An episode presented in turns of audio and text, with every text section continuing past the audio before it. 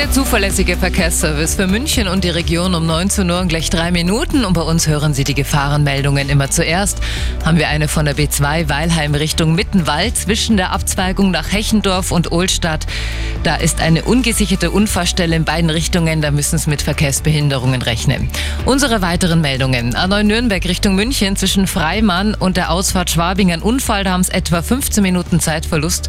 Und in der Gegenrichtung am Kreuz Neufahren eine Überleitung zur A2 Richtung Deckendorf ein Unfall mit einem LKW. Und wir schauen noch zum Landkreis Miesbach, Startstraße 2010 zwischen Ziegelhaus und Leitzach ein Unfall. Beide Fahrtrichtungen sind da gesperrt und noch eine Meldung in eigener Sache.